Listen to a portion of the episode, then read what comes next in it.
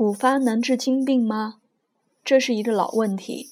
我的看法是：第一，经方是古人当年临床经验的结晶，经方所治疗的疾病也是当年的一些常见病、多发病。由于疾病谱的变化，今天古代的许多疾病消失了，古人没有见过的新的疾病出现了。但是也不能说现在我们人类所患的疾病与古代完全不同。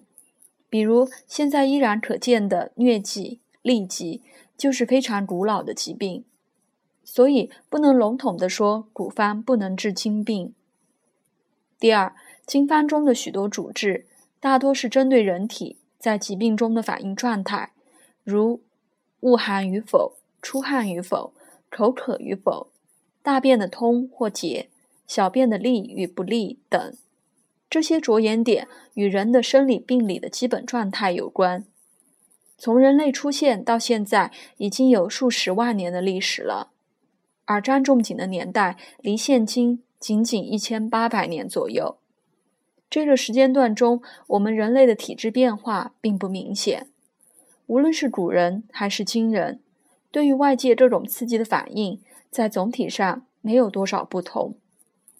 比如，若我们与古人一起去洗桑拿浴，大家都会大汗淋漓；若大家都吃大黄，都会出现大便次数增加。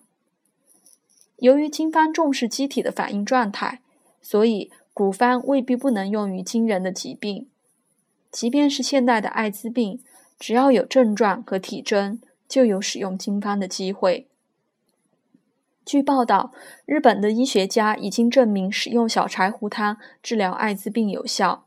这就是因为，虽然中医不认识艾滋病，但艾滋病所出现的消瘦、低热、食欲不振、淋巴结肿大等表现，与小柴胡汤症的往来寒热、胸胁苦满、默默不欲饮食、心烦喜呕相似。